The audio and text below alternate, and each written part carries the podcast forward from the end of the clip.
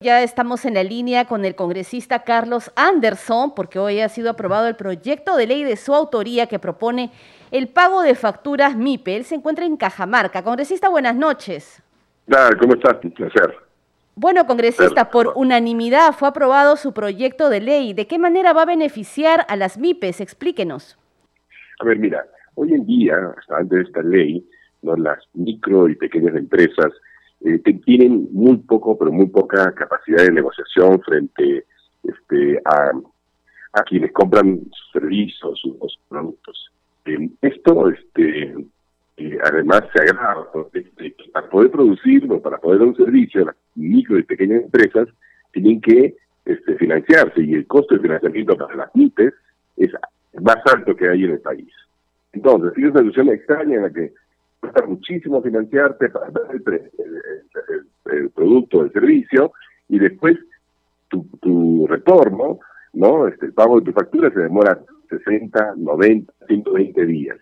Es decir, el mundo al revés, porque al, estirarse el plazo del pago, básicamente estás financiando tú al que te compra, ¿no? Entonces nosotros hemos querido cambiar esto, esta relación de fuerzas, este, primero dándole, como, como, como digo, este, un poco más de poder de negociación, a tener una, fecha cierta, a 30 días. Segundo, estableciendo este, intereses moratorios cuando el pago de la factura se haga después de esa fecha, ¿no?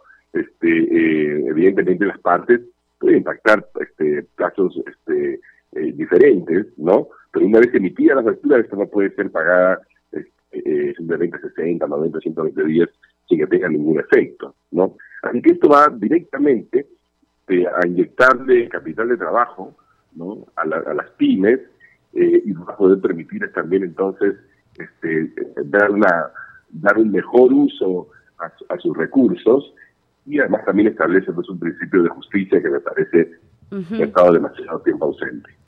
Sí, congresista, usted señalaba precisamente durante su intervención en el Pleno que las MIPES, que son el 95% de la fibra empresarial en el Perú, las pequeñas MIPES, están sustentando a las grandes empresas y esa es la realidad del país. Claro, eso se le llama, fíjate, en finanzas se le llama capital de trabajo positivo. Este, las grandes trabajan con, este, de esta forma, con el dinero de las pequeñas y eso está mal, ¿no?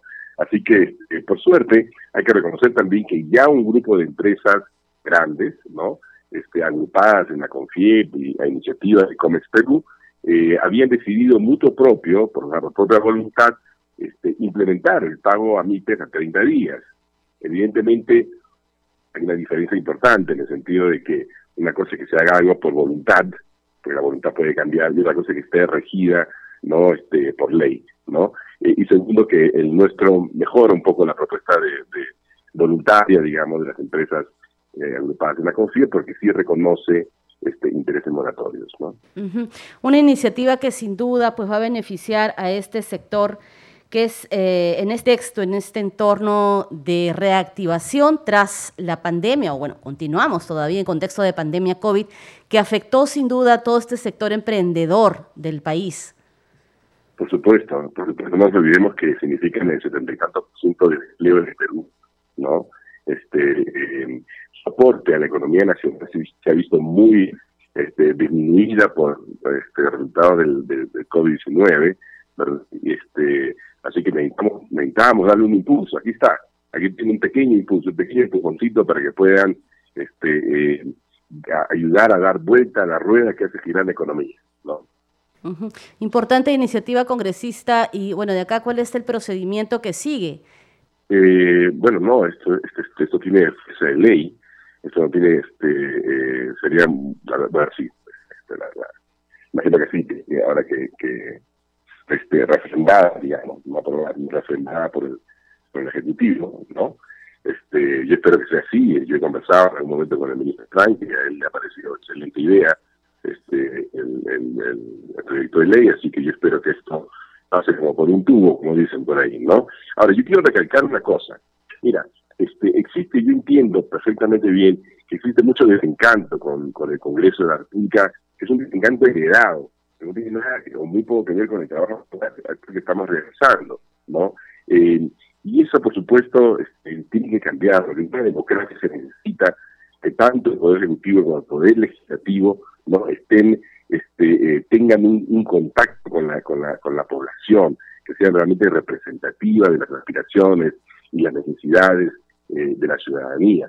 Por eso estamos aquí en, en, Cajamarca, pero no solamente para tener un pleno descentralizado, no, eso sería la verdad una, una tontería finalmente, no, aquí también cada uno de los congresistas está en reuniones con la ciudadanía en Cajamarca, y yo creo que esta es una excelente manera de, de, acercar al, al, Congreso, a, la ciudadanía a la que representa y viceversa.